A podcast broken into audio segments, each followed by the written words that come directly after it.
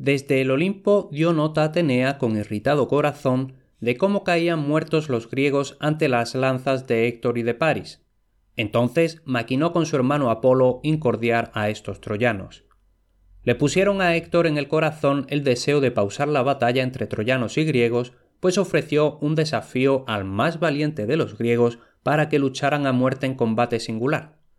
Entonces Héctor y Agamenón detuvieron el combate y con alegría Héctor esperó a que los griegos dieran paso a su campeón para que los dos lucharan mano a mano. Si resulto muerto, dijo Héctor, que el vencedor se lleve mi armadura, pero mi cadáver devolvedlo a mi hogar, y si yo mato a quien luche conmigo, entonces su armadura será mía, pero su cuerpo podrán recogerlo los griegos para que lo lleven a su tierra natal junto al mar, y que en los siglos futuros los hombres que naveguen por allí digan Esta es la tumba de un héroe que luchó hace años, un campeón al que Héctor mató.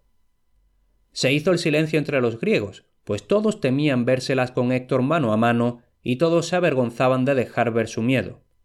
Entonces se levantó Menelao y con desprecio hacia los demás se puso la armadura. Me avergüenzo de todos vosotros, gritó. Yo mismo lucharé con Héctor y los dioses acabarán con aquel que deseen que muera. Pero Agamenón no consintió que su hermano peleara. Estás loco, Menelao, dijo. Vuélvete, aunque sea a tu pesar, pues incluso Aquiles sentía respeto de enfrentarse a este hombre en batalla, y cuán más poderoso es Aquiles que tú. Entonces se levantaron nueve caudillos de entre los griegos, todos listos para luchar contra Héctor, y echaron a suertes cuál de ellos, el más bravo de la hueste, había de enfrentarse al campeón de los troyanos. Al enorme Ajax le tocó la suerte, y se regocijó en su corazón de que así fuera. Se colocó la resplandeciente coraza de bronce, y conforme avanzaba con una sonrisa en la cara y blandiendo su larga lanza en la mano, miraba como mira el terrible Ares cuando se dirige a la batalla. Los troyanos temblaron ante aquella visión, y el corazón se le aceleró a Héctor mientras el gigante, con su enorme escudo de bronce, iba hacia él dando grandes zancadas. Aunque Aquiles, el del corazón de león, está sentado junto a las naves, estás a punto de ver, Héctor, que los griegos tienen a otros guerreros entre sus filas, gritó Ajax. Pero empieza tú la batalla. ¿Es que soy una mujer o un niño bobo que no sabe nada del combate, Ajax? replicó Héctor. Bien conozco las reglas del juego de la guerra. No tengo intención de atacarte mediante tretas. A las claras te golpearé si es que consigo golpearte. Y entonces arrojó a Ajax su broncínea lanza, pero el imponente escudo de siete capas de cuero recubierto de bronce contuvo el golpe, pues sólo traspasó seis capas. Entonces el gigante Ajax arrojó su lanza, que traspasó el brillante escudo de Héctor y su coselete y le rasgó el jubón por el muslo pero Héctor se movió a tiempo y así escapó a la muerte. Ahora cada uno tomó una nueva lanza y como feroces leones se echaron el uno sobre el otro. Una vez más golpeó el escudo de Ajax con la lanza, pero la punta estaba ya doblada y no lo atravesó. Y Ajax, con poderoso empuje, volvió a lanzar contra el escudo de Héctor y la punta le atravesó el cuello por lo que salió negra sangre. Pero incluso entonces no paró Héctor de luchar, del suelo tomó una enorme piedra afilada y la lanzó contra el escudo de Ajax, y el bronce volvió a resonar.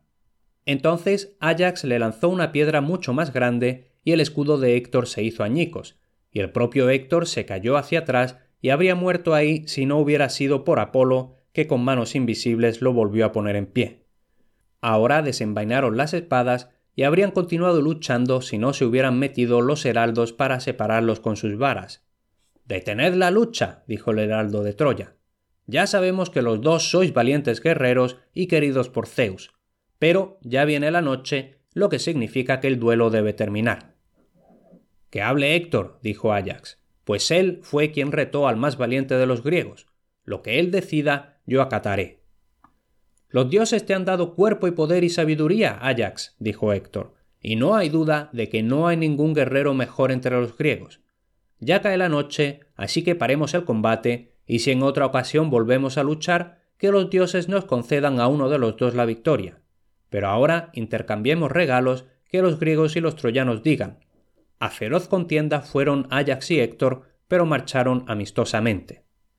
Así habló Héctor y le dio a Ajax su espada tachonada de plata con su funda y el cinto, y a él le dio Ajax su cinturón de resplandeciente púrpura.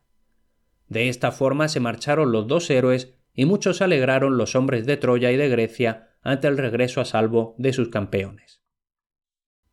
Por cierto, tienes mis libros en los que se basan mis podcasts gratis en formato electrónico, aunque también lo puedes comprar en papel para un regalo o autorregalo, disponibles en humanistasenlared.com barra libros. Y como me puedo imaginar que te apasiona el mundo clásico, seguro que te va a encantar mi boletín diario. Apúntate gratis en humanistasenlared.com barra boletín.